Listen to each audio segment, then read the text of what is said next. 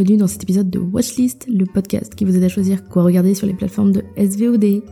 Aujourd'hui sur Watchlist, on se retrouve sur Netflix, toudoum, pour vous parler du dernier film de la franchise Sailor Moon. Au micro, il n'y aura que moi, mais comme on est accompagné des 10 gardiennes planétaires, bon... Enfin techniquement, dans les gardiennes, il y a Pluton. Alors elles sont pas toutes planétaires, mais bon, quand le manga est sorti en 1991, Pluton était encore une planète et Pluton ne faisait pas encore débat entre Patrick Bialès et Odile Doré. Bref, ce film, sobrement intitulé Bishojo Senshi Sailor Moon Eternal Movie partie 1 et 2, bah de quoi ça parle? Eh bien, en voici le résumé. Deux points, ouvrez les guillemets. Lorsqu'une puissance obscure s'empare de la Terre après une éclipse solaire totale, les gardiennes Sailor doivent se réunir pour ramener la lumière sur le monde. En français, pour l'anecdote, Bishojo Senshi, c'est la belle guerrière. Mais pour la suite de l'épisode, j'abrégerai Bishojo Senshi Sailor Moon en un très sobre Sailor Moon. Ce film est une suite directe, une sorte de saison 4 à la série Sailor Moon Crystal qui a été diffusée entre 2014 et 2016, qui est le reboot de l'anime Sailor Moon diffusé pour la première fois au printemps 1992. Le reboot colle bien plus au manga, déjà parce qu'il a été produit bien après la fin du manga, et comparer les deux séries animées reviendrait un petit peu à comparer Full Metal Alchemist et Full Metal Alchemist Brotherhood. Quant au manga de, j'espère ne pas écorcher son nom, Naoko Takeuchi, il a été édité entre décembre 1991 et février 1997. Donc Pluton ayant perdu son statut de planète en 2006, techniquement, à l'époque de la publication, c'était encore la neuvième planète du système solaire. Bref, on s'arrête là. Vous connaissez probablement Sailor Moon, parce que je viens de le dire, la série est sortie dans les années 1990. Et quand un animé sortait dans les années 1990, en France, il avait de bonnes chances de finir entre les mains expertes de Dorothée et de ses copains musclés. Quand je dis musclés, je pense notamment à Bernard Minet qui chante un générique qui, somme toute, euh, est un générique AB Production comme on les connaît. Pas une rime, rien à voir avec le contenu de la série et ça ne ressemble même pas de très loin à l'opening d'origine. Et comme d'habitude, c'est toujours censuré. Au Club Dorothée même si dans le cadre de cette série, la censure n'a pas changé le propos entier de l'histoire, contrairement à City Hunter et Okuto no Ken, par exemple. Et cette histoire, elle a été primée à plusieurs reprises, et Sailor Moon est actuellement considéré comme un des mangas les plus remarquables et populaires de tous les temps. Naoko Takeuchi a notamment raflé le Kodansha Manga Award, décerné par un des plus gros éditeurs de manga, en 1993, pendant que l'OM gagnait. Bref, Sailor Moon a gagné dans la catégorie Shoujo, Sazana Eyes dans la catégorie Shonen et Parasite chez les CNN. Parasite que vous pouvez également retrouver sur Netflix car l'adaptation en animé de 2014 s'y trouve. Si ça vous amuse, allez regarder la liste des Kodansha Awards, euh, il y a vraiment beaucoup, beaucoup, beaucoup de mangas qui sont cultissimes. D'ailleurs, petit point rigolo, Naoko, elle a épousé un mec. C'est pas tout à fait un nobody puisque c'est quelqu'un qui est installé dans le Weekly Challenge Jump depuis... Enfin, quand il est pas en panne d'inspiration totale.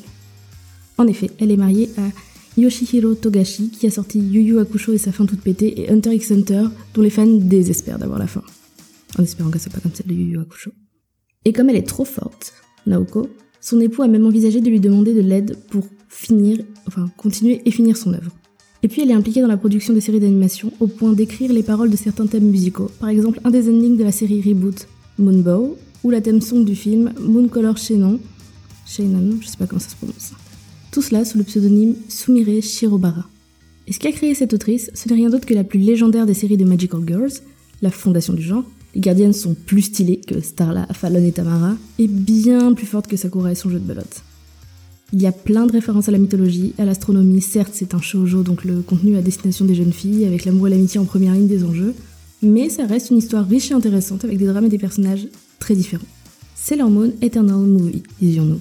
C'est la suite et l'équivalent de la quatrième saison de la série Sailor Moon Crystal, comme je l'ai déjà dit. Donc ce n'est pas un film à regarder si on n'a pas vu ce qui s'est passé avant, en tout cas pas si on souhaite éviter de se faire spoiler des intrigues majeures. Toutefois, si on a juste envie de mettre un pied dans l'univers Sailor Moon, on peut très facilement comprendre l'histoire et les enjeux du film, deviner le rôle de chacun, et si vous ne savez pas laquelle est Sailor Mercury et laquelle est Sailor Jupiter, ne vous inquiétez pas. À la fin des deux films de 1h20 chacun, vous saurez. Le premier film se concentre beaucoup sur les personnages principaux et permet d'apprendre à mieux les connaître si on a vu la série Crystal. Et euh, si on ne connaît pas, il permet de connaître le rôle et la personnalité de chacune, de chacun et chacune, beaucoup de chacune, dans l'univers Sailor Moon qui gravite essentiellement autour du système solaire. À la fin du film, je vous garantis que vous vous souviendrez des 8 planètes et demi qui la composent. Pour ceux qui ne connaissent rien à cette histoire, sachez qu'il n'y a pas de gardienne de la Terre, on n'est pas dans Captain Planète. Il y a Pluton, cette planète et la Lune. Le titre de la série c'est quand même Sailor Moon parmi les gardiens originels. Je vous préviens, comme ça on s'embrouille pas après à coup de télescope. Parmi les de nos héros, dans ce film, on verra surtout Tuxedo Mask, de son nom Mamoru, qui porte un loup sur le nez et de jolis costumes trois pièces. Un Tuxedo Mask est en réalité un surnom assez transparent, et qui est le love interest de notre héroïne et qui vole à son secours toutes les 5 minutes, après avoir enfilé son beau costume. Et puis on verra un petit peu les chats gardiens, Luna, Artemis et Diana, des petits chats très intelligents, qui parlent encore mieux que Miaouz de Pokémon. Je pense que je pourrais vous parler de l'univers pendant 50 épisodes de 1h30, alors on va passer directement au synopsis du film. Des films. Dans le premier film, on retrouve Usagi, la Sailor Moon officielle, réincarnation de la princesse Serendipity, son copain et ses copines qui ont vécu bien des aventures. Mini Sailor Moon, la Sailor aux cheveux roses qui a les mêmes pouvoirs que Usagi mais pas tout à fait, est sur le point de retourner sur sa planète au XXe siècle. Et Mamoru, le Tuxedo Mask, va partir en fac de médecine et toutes les Sailors vont alors euh, continuer leur vie d'adolescente frivole. C'est plutôt cool. En plus, il y a une éclipse de soleil qui arrive, alors tout le monde s'équipe de ses plus belles lunettes de protection, et il va se passer de trucs. Déjà, un cirque sobrement intitulé The Dead Moon Circus, et qui semble tout droit tiré d'une œuvre de Junji Ito, fait son apparition dans le centre-ville commerçant. Bon. Également, Moon, donc aux cheveux roses, entre en contact spirituel avec une licorne qui lui demande de lui prêter ses pouvoirs. Bon, ok. Cette licorne s'appelle Helios et quand Mamoru entend son nom, ça lui dit vaguement quelque chose et il commence euh, ce qui de prime abord va ressembler à un infarctus. Souffle court, douleur dans la poitrine qui irradie, fatigue.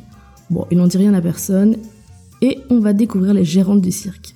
Sans surprise, elles sont pas super sympas. Dead Moon Circus, bon, ça vendait un peu la mèche quand même. Des Amazones au car design de dresseuses Pokémon dirigées par le croisement génétique entre Piccolo de Dragon Ball Z et une aubergine oubliée au fond des réfrigérateurs. N'empêche qu'elle lance un sort, complètement pété qui emprisonne tout le quartier dans une sorte de bulle noire opaque au moment de l'éclipse. Une éclipse dans l'éclipse. Et suite à cela, Shibimoon ne parvient pas du tout à faire fonctionner la clé qui lui permettrait de se téléporter chez elle. Et d'ailleurs, plus aucune gardienne Sailor ne parvient à se transformer. Voilà pour le début du film. Le premier film, il va explorer un petit peu la personnalité et l'histoire des gardiennes du système solaire, soit les très connus Sailor Moon, Sailor Mercury, Mars, Jupiter et Vénus. Alors euh, moi, ce que j'en ai pensé. Honnêtement, j'ai apprécié ce film. Bon après, je suis assez peu objectif puisque pour poser un peu de contexte, j'avais une maison avec toutes les poupées de toutes les Sailor dans ma chambre quand j'avais 5-6 ans et j'ai grandi évidemment. Donc j'ai juste euh, toutes leurs figurines sur mon bureau et le cristal de Sailor Moon comme drapeau de mon île sur Animal Crossing. Bref, étant fan forcément, quand ce film a été annoncé en 2017, soit pour les 25 ans de la première série animée, j'étais ultra heureuse et hypée. Et honnêtement, je le suis toujours. Les animations sont très soignées, ça suit le manga. C'est assez confortable d'avoir couplé le film en deux parties, d'une heure vingt chacune quand même. Les musiques sont jolies et dans l'ambiance d'origine, et ça, pour ça, j'ai rien à dire. Après, il faut se souvenir que c'est une série qui, malgré certains événements très sombres et parfois quelques petits moments un peu chelous, est à destination d'un public féminin assez jeune à l'origine. Donc les tenants et les aboutissants ne sont pas impossibles à comprendre. Et ce que je disais quand je parlais de regarder le film en mode découverte totale, c'est possible. De plus, le premier film se situe juste après la série, donc on connaît tous les personnages qui apparaissent. C'est un petit bémol que je n'ai pas été la seule à relever, car si on a vu les trois saisons de Sailor Moon Crystal, on les connaît. On sait que c'est le cheveu bleu, c'est la meilleure, c'est Mercury, on sait très bien différencier Mars et Jupiter. Et le film redécoupe un tout petit peu le manga pour nous permettre d'explorer la personnalité de chaque gardienne, tour à tour. Mais ce qui est un peu rude, c'est qu'en 3 heures de film, j'ai l'impression qu'on nous prend un petit peu pour des têtes percées incapables de se souvenir de qui est qui en vrai. Les gardiennes se comportent comme des Pokémon, car tel un Pikachu qui ferait Pika Pika du matin au soir, elles répètent sans cesse leurs attributions. Comme si on allait oublier que Ray est Mars, la deuxième meilleure gardienne. Ou pire encore, c'est Moon qui répète inlassablement son identité secrète. Cela étant, ça permet une porte d'entrée dans le film même sans avoir vu la série. Car le scénario est assez simple, comme je l'ai déjà dit, les dialogues ont à côté un petit peu les feux de l'amour, où chacun répète assez régulièrement sa biographie. Ça permet encore une fois à un néophyte de ne pas se sentir complètement perdu dans tout l'univers et euh, qui est qui avec qui, euh, le père, la fille et le cousin. C'est euh, comme Tati Sylvie qui, dès qu'elle sert des moules, rappelle qu'elle croyait que les moules de Bouchot venaient d'une ville qui s'appelait Bouchot, probablement proche du Mont Saint-Michel. Et puis si tu les manges avec elle pour la première fois, bah, l'anecdote te fait sourire. Bon, au huitième Noël que tu passes avec elle, c'est un tout petit peu moins piquant comme histoire. Alors forcément, le scénario ne vise pas la complexité, on n'est pas dans Shinjeki no Kyojin, et on se doute que ça finira pas, la Terre a été ravagée par l'éclipse fatale, l'humanité plongée dans le désespoir, et toutes les gardiennes sont mortes au fond d'un sanctuaire. Non. Non, ça ne se passe pas comme ça. On a l'impression que parfois ça pourrait glisser en Junji Ito, l'éclipse, le cirque, certains trucs qui se passent et certaines réflexions des personnages, mais non. Pourtant, à un moment, il y a une scène où, une gardienne part dans une maison des miroirs et j'étais là, oh, Junji Ito, il aurait fait un truc de malade. Mais c'est la série Sailor Moon, c'est comme ça, c'est le girl power, c'est l'amour et l'amitié, c'est coloré. Et ça fait du bien aussi d'avoir une série, euh, enfin, deux films un peu détente, pas prise de tête. Alors certes, les animations des transformations et des attaques prennent une belle longueur du film puisqu'on a le détail de chaque attaque, chaque transformation, mais de mon point de vue, dans un long métrage, c'est peut-être aussi le moment d'en profiter, de montrer toutes les couleurs, tous les accessoires et de pousser le design des gardiennes. C'est le moment de kiffer quand on anime ça, mais bon. Euh, si je pense on les met toutes bout à bout, ça prend quand même, je pense, bien 20 minutes. Par film. J'aime bien le thème du film, les méchants manipulent les cauchemars, et du coup, le pendant, c'est euh, qu'elles vont gagner avec le pouvoir de leurs rêves, et de ce qu'elles rêvent vraiment d'être et de faire. Donc c'est pour ça aussi qu'on explore pas mal la personnalité des gardiennes. C'est un bon visionnage, ça peut se regarder en famille. Mais je suggère que si on regarde avec euh, des enfants assez jeunes, il faudrait quand même qu'il y ait quelqu'un à côté pour débriefer certaines réflexions qui sont peut-être un petit peu glissantes sur tout ce qui est, euh, comment dire, la féminité. Voilà, je vais pas toutes les noter, mais c'est vrai que parfois, il y a certaines réflexions qui m'ont fait un peu froncer du nez. Peut-être que c'est moi. Je sais pas. En attendant, moi, dans mon cas, je l'ai regardé tout seul en compagnie d'un thé, ça s'est très bien passé, c'est vite vu, on reste sur une bonne impression. Et je vous dis ça, des fois je rêve que je suis encore énervée du film coréen The Call ou de la série Dark, que j'aimerais bien oublier. Donc là, non, j'en suis sortie, je dis pas que c'est inoubliable, mais c'est un bon divertissement et j'ai vraiment apprécié. Et encore une fois, euh, c'est une série qui est un pilier l'animation japonaise, donc il faut quand même la regarder. C'est la base des Magical Girls. Et euh, le film permet quand même une bonne porte d'entrée. Le premier amenant très bien le deuxième. En plus, euh, on va pas se mentir, un film d'une heure vingt par rapport à un épisode de série d'une heure, c'est pas beaucoup plus long. Donc les, deux films, ça se fait en une soirée facile. Moi, je les ai vus à la suite. Mais honnêtement, après, euh, voilà, on peut les picorer aussi, on n'est pas obligé de les binge, comme on dit. Et euh, enfin, sans spoiler, je conclurai quand même sur le fait que si on aime le détail, si on aime les jolis dessins, quand même, les décors sont travaillés, notamment le, quartier euh, d'Azabu Juban, où se passe la majorité de l'intrigue en fait, qui, euh, d'après les locaux et les gens qui ont pu le visiter, est très ressemblant. Et franchement, il y a un moment où genre il se barre dans une ruelle pour s'échapper d'un truc, et la ruelle elle est trop travaillée, on dirait un petit peu du, j'allais dire Joe Hisaishi mais pas du tout. Joe Hisaishi c'est celui qui fait les musiques. bref, on aurait dit du studio Ghibli, du studio Ghibli. Un petit peu sur le côté dessin, ça faisait très aquarelle, très peinture, c'était très stylé. Donc euh, en plus des animations euh, très colorées, très peps qu'il peut y avoir euh, sur les transformations, etc., j'adorais voir quand même ces petites choses avec un petit sens du détail, quand même ça fait plaisir. Voir qu'ils sont pas non plus foutus de notre gueule. Des fois la toile animation, comment vous dire? Des fois ils envoient les stagiaires faire les animations quoi. En plus bon, un animé où les badass c'est que les meufs, parce qu'il y a un mec et il sert pas à grand chose en vrai, et des petits chats, bah c'est quand même assez vendeur non Enfin bref, on va spoiler. 3, 2, 1... Je vous disais qu'au début du premier film, personne n'arrive plus à se transformer. Certaines en parlent ouvertement, d'autres le cachent, et on a le plaisir de découvrir une sorte de révélation, un petit peu façon jeu de rôle, etc., de chacune des gardiennes juniors, les gardiennes du système solaire interne. Parce qu'en fait, il y a, sur les dix gardiennes, il y a solaire interne et externe, en fait. Le système solaire interne, c'est les gardiennes qu'on connaît, voilà, je sais plus si je l'ai déjà dit. Avec euh, Moon, euh, Moon, Mercury, Mars, Jupiter et Vénus. Donc euh, j'aime bien cette partie du scénario parce qu'on les retrouve toutes confrontées à leurs peurs, à leurs angoisses et à leurs cauchemars et elles vivent toute une sorte de test en fait. Elles sont toutes confrontées à ça. Bon bah forcément elles arrivent à passer au-delà. Et ça fait vachement écho à leur personnalité. Et c'est là que je disais qu'on apprend à les connaître parce que clairement les insécurités les plus intéressantes en plus c'est pas celles de Sailor Moon et Chibi Sailor Moon, hein, mais bien celles des personnages considérés comme les plus secondaires, enfin comme secondaires, comme Mercury, etc. Et euh, visiblement, bon, évidemment, elles réussissent tout le test et grâce à l'amour et l'amitié, récupèrent chacune un cristal qui leur permettra de se transformer de nouveau. Et là, du coup, on a un petit côté en plus level up, un petit côté, euh, bon, bah, comme des Pokémon, encore une fois, mais non, mais voilà, elles level up, elles ont des, des costumes, des accessoires différents et tout, mais c'est un peu stylé en vrai. C'est cool, même si bah, dans le film, eh, bah, on sait pas trop. C'est indécent et merveilleux à la fois. On voit la montée de puissance, etc., notamment à la Sailor Moon, qui elle arrive carrément à une transformation finale à la fin du film, enfin c'est incroyable. Et parmi ces accessoires toujours plus shiny, on a un kaléidoscope, euh, des genres de baguettes magiques, enfin c'est super stylé. Et euh, par contre, parmi les transformations, il y en a une que j'ai trouvée parfaitement aléatoire. À un moment, on a l'impression que c'est Sailor Majorette et euh, toutes les autres Sailor sont habillées en gymnaste. Et du coup, bah, après, bon, bah, elle passe de costume en costume, de plus en plus stylé, c'est vraiment impressionnant.